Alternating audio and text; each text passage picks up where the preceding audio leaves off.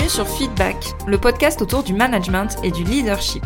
Je suis Elodie, manager depuis 14 ans, et ma mission, c'est d'aider les salariés et entrepreneurs à prendre confiance en elles pour manager sereinement leur équipe.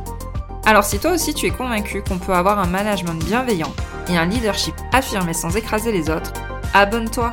Tu trouveras ici tous mes conseils et retours d'expérience pour t'aider à devenir une des leaders de demain. Je te souhaite une agréable écoute.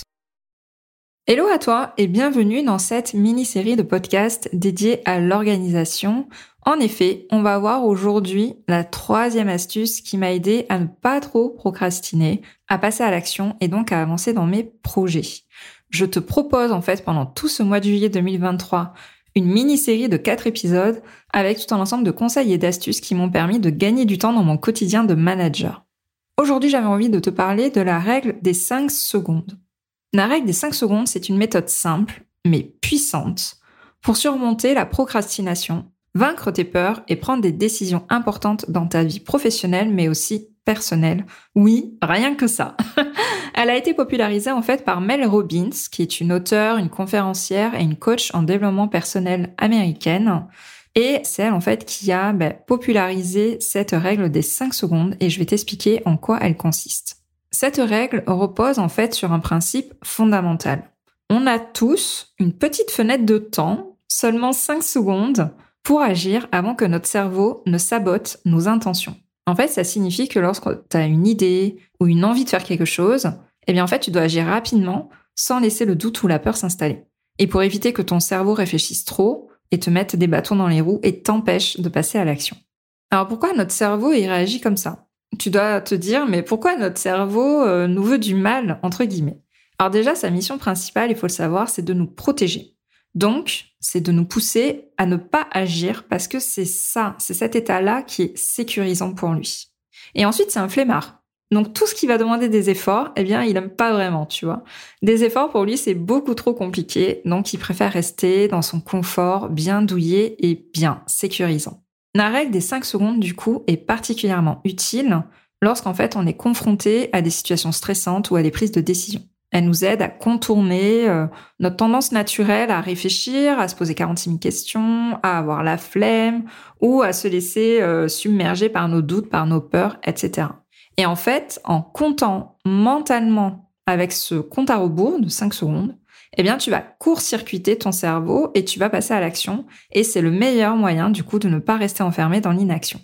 Alors, ok, hello, t'es bien mignonne, t'es bien sympa. Mais comment est-ce que je fais, moi, pour appliquer cette règle concrètement, moi, dans mon quotidien, là, quand vraiment j'ai envie de procrastiner et que j'ai vraiment qu'une envie, c'est de me vautrer dans mon canapé ou de rester planqué derrière mon ordinateur au travail.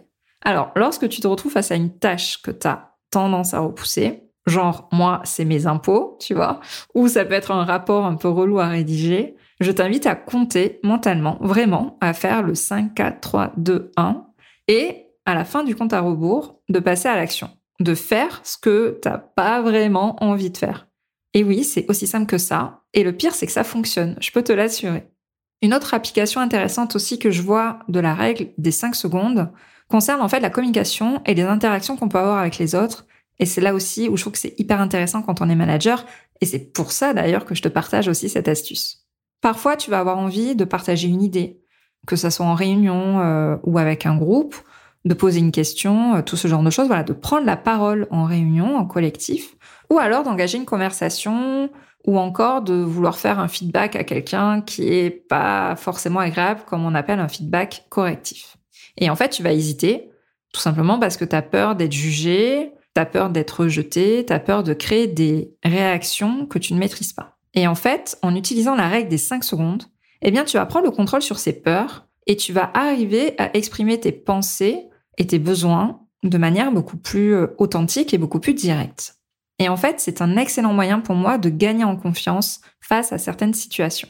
Et donc, de développer son leadership. Et moi, en fait, j'ai commencé comme ça quand j'ai voulu commencer à m'affirmer en tant que manager.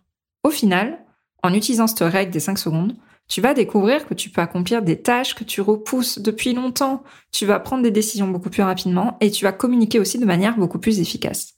J'aimerais juste finir ce podcast en te laissant avec cette image. La règle des 5 secondes de Mel Robbins, c'est en fait comme le décompte lors des lancements des fusées.